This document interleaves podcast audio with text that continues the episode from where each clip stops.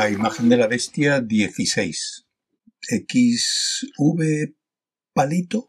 Él le explicó que estaba perdiendo el tiempo. No le dijo que, aun en el supuesto de que no se encontrara vacío y agotado, habría sido incapaz de responder a sus encantos. Los enormes y pendulares pechos, su tremenda panza, que pendía entre los genitales hasta tal punto que los ocultaba entre sus sombras y sus pliegues, las caderas como sacos de sebo, las piernas como troncos de árbol, todo le repugnaba. Dudaba que hubiera conseguido empalmarse aunque hubiera estado en la mejor de las condiciones y se hubiera pasado un mes sin correrse. Esa puta fantasma te dejó seco, ¿eh?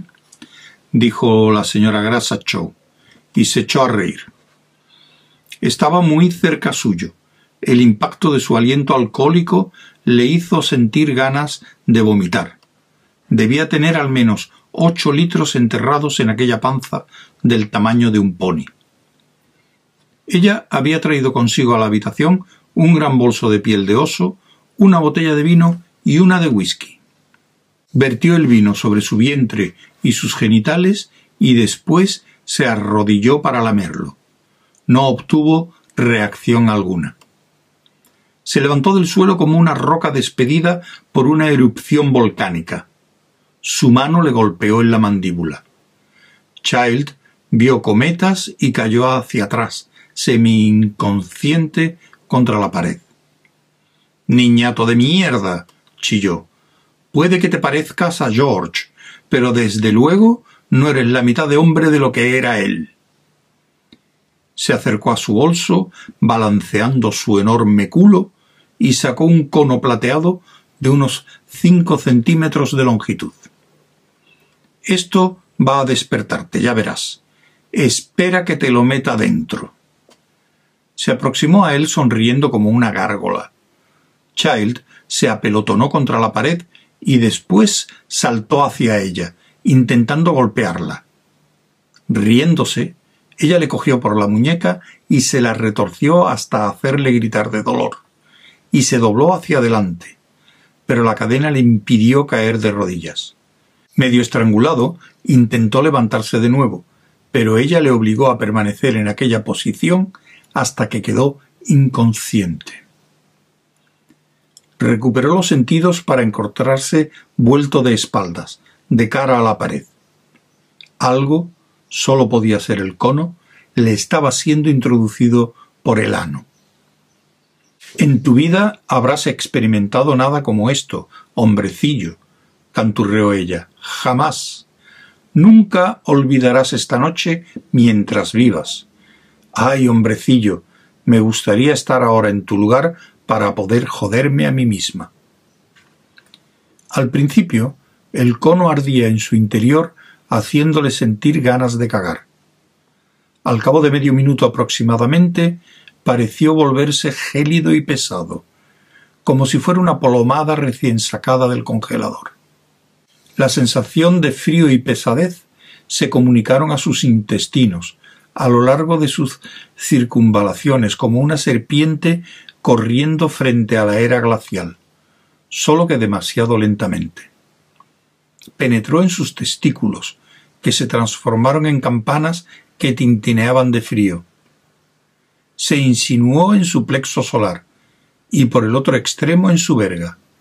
Nitrógeno líquido bombeado en cada tubo de su organismo. Le sacudieron espasmos convulsivos mientras el líquido se expandía por sus piernas y aleteaba ascendiendo por su torso en perezosas espirales. Las poderosas manos de la mujer le apretaron más fuerte. Le dijo Tranquilo, machito mío. No te hará daño, y te convertirás en el hombre que nunca fuiste. El peso glacial subía a lo largo de su médula Notaba cómo se cristalizaban sus vértebras cervicales y su bulbo raquídeo.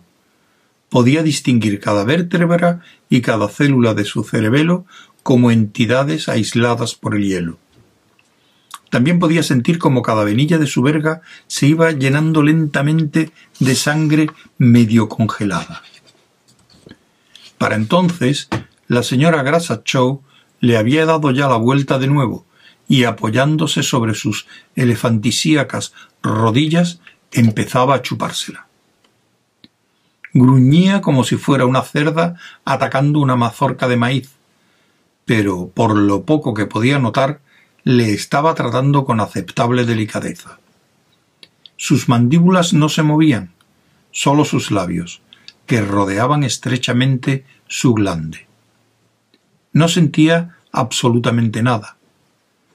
Era como si hubiera recibido un centenar de inyecciones de morfina por todo el cuerpo y una dosis masiva en el pene. Pero si bien su cerebro no recibía mensaje táctil alguno, cierta parte de su cuerpo sí lo estaba recibiendo.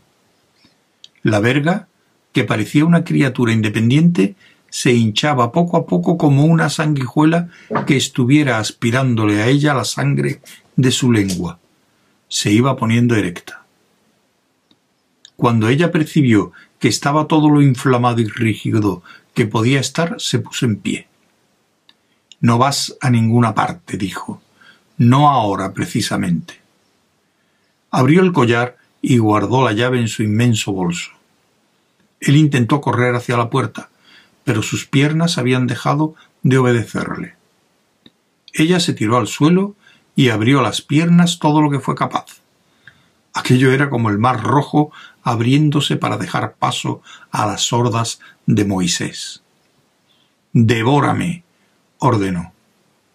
Obedientemente, aunque su congelado cerebro intentó enviar un mensaje de rechazo a sus nervios, se dejó caer y abrió los labios de la vulva disponiéndose a lamer primero el clítoris, como tenía por costumbre. No, idiota, dijo ella, al revés, un sesenta y nueve. Gateó sobre ella y se dio la vuelta. Ella engulló su polla hasta que el vello le tocó los labios. Él seguía sin sentir nada, pero al mirar a través del intersticio que separaba sus cuerpos, alcanzó a ver solo el vello y la estrecha banda de la raíz del pene. Él pasó la punta de su lengua sobre el pequeño pene. Pequeño pene.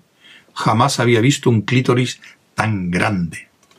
No obstante, tuvo ciertas dificultades en abrirse paso hasta él, a causa de la enorme barriga. Era como verse obligado a doblarse sobre una coanil boca abajo y tener que lamer un hilillo de agua de una grieta situada muy al fondo. Lo peor de todo era no sentir excitación sexual alguna, tan solo repugnancia. Pero se veía obligado a hacer exactamente lo que ella le decía, y sus órganos, a excepción del cerebro, debían estar respondiendo a alguna forma de estimulación sensorial. En respuesta a otra orden, retiró la verga de su boca y dándose la vuelta se la metió en la vagina. Empezó a moverse lentamente dentro de ella, pero aceleró sus movimientos en respuesta a sus órdenes. Ella empezó a gemir y a balbucear, lanzando gritos en una lengua desconocida, meneando sus inmensas caderas de un lado a otro, agarrando las nalgas de Child, estirándole y empujándole. Child no tenía ni idea del tiempo que llevaban en aquella posición, ni si había eyaculado o no. Al fin ella le apartó. Su verga salió sonora y húmedamente de su coño. Ella se puso encima suyo y se dejó caer suavemente sobre su polla, moviendo el cuerpo tan suave y rápidamente como si fuera un globo de juguete al extremo de un cordel. Tras lo que parecieron ser un centenar de orgasmos, a juzgar por el número de sus ataques de frenesí, se levantó y se fue al rincón donde había dejado la botella de whisky. Chael se apercibió de que sus miembros volvían a obedecerle, así que se volvió para observarla. Sentada en la alfombra, recostada contra la pared, parecía un montón de masa para el pan con exceso de levadura. Child se dio cuenta de que estaba jadeando. Su respiración hacía un ruido de forja, pero no alcanzaba a sentir el martilleo de su corazón ni el movimiento de su caja torácica. La señora Chow ingirió al menos un cuarto de litro de whisky y después miró su reloj. Cuarenta y cinco minutos, dijo, y Gescu se pondrá furioso. Se levantó con grandes esfuerzos. Mm, algo va mal. Dijo que enviaría a alguien a buscarme. Abrió la puerta y miró hacia afuera. Child intentó abalanzarse sobre ella en aquel momento, esperando derribarla con su propia inercia y escapar por el pasillo. Apenas consiguió, tras un tiempo aparentemente muy largo, ponerse en pie. Aún no le era posible saber si había agotado todas sus fuerzas. La recesión de las señales procedentes de sus músculos seguía estando interrumpida. Al ver que él se movía, la mujer alzó las cejas y dijo ¿No sientes arder el supositorio? No, respondió él. Sigue siendo frío y pesado. Lo sentirás en un momento. Te va a parecer que alguien te ha metido un globo de aire caliente por el culo. La estremeció un huracán de risas. Cuando se hubo calmado dijo Esta sustancia tiene un efecto muy peculiar. No sentiste nada mientras estabas jodiéndome, pero espera y verás. Ojalá entonces te tuviera a mi alcance pero tendrás que arreglártelas solo. Volvió a mirar su reloj. Tal vez no me vaya. Me da la impresión de que Igescu se ha olvidado de mí, o de que sabe que me volveré loca de rabia si no te aprovecho hasta la última gota. Ahora quédate donde estás, mi pastelito de crema. Te voy a poner otra dosis. Así se duplicará el efecto. No quiero que hagas comedia como una marea invirtiéndose y retirándose de nuevo hacia el mar, el frío y la pesadez se convirtieron en calidez y ligereza. El efecto secundario comenzó allá donde había terminado el primero, en el cerebro y el extremo del glande. La calidad y ligereza convergieron hacia su interior desde toda la periferia y se concentraron en la región donde estaba el cono, en su ano, donde por un segundo sintió un fuego como si un meteorito hubiera terminado su llameante descenso en él. Aulló de dolor. Oh, ya está, ya ha ocurrido, dijo la mujer, y cargó contra él, con una mano abierta para agarrarle y otro cono en la otra mano. Pareció volverse tan grande como la pared. Sus carnes se agitaban como un blusón sacudido por una tempestad. Child se abalanzó sobre ella, con las manos extendidas para aferrar sus orejas. Tenía la firme intención de arrancárselas. Tendría que combatir con toda su furia si quería llegar hasta la puerta. Incluso en posesión de todas sus fuerzas, ella tenía una musculatura más fuerte que la suya, por no hablar del peso. Sus manos asieron las orejas, y su cara se incrustó violentamente contra uno de sus pechos con la misma violencia que si le hubieran arrojado contra ella desde el techo. Ella chilló, ya que él había mordido salvajemente la primera protuberancia que encontró. Ella le arrojó al suelo. Al levantarse, se dio cuenta de que le había cortado un pezón. Escupió el pezón y un poco de carne que lo rodeaba y se levantó tembloroso.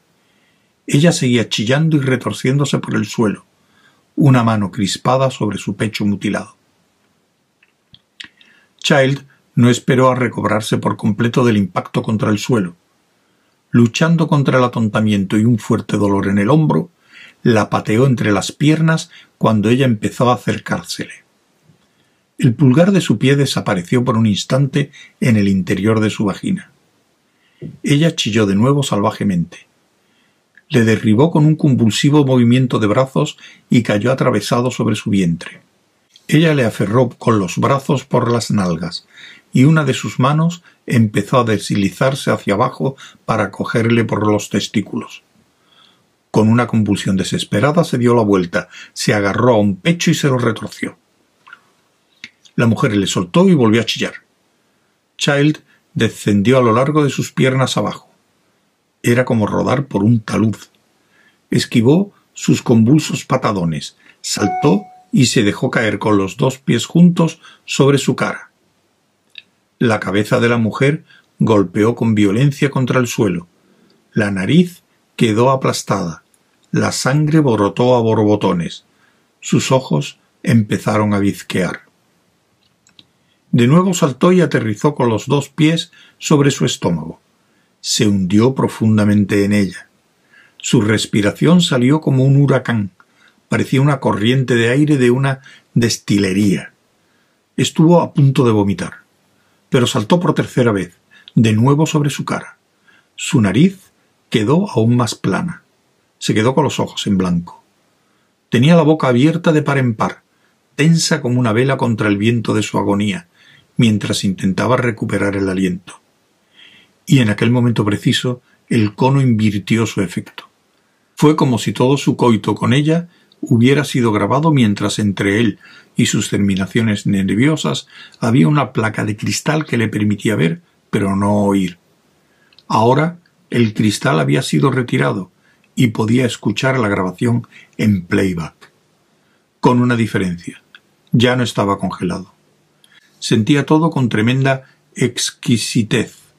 Podía sentir la verga en su boca y entre sus pechos y en su coño, aunque ya no estuviera allí. En el transcurso de la pelea, aunque no se había dado cuenta, había tenido una erección. Ahora tuvo una eyaculación. El orgasmo, tanto rato retardado, fue devastador. Como un verdadero ciclón, una tormenta con mil relámpagos. Sacudido por irreprimibles espasmos, Child rodó por el suelo, dejándose llevar por el éxtasis. Por el momento no podía hacer otra cosa.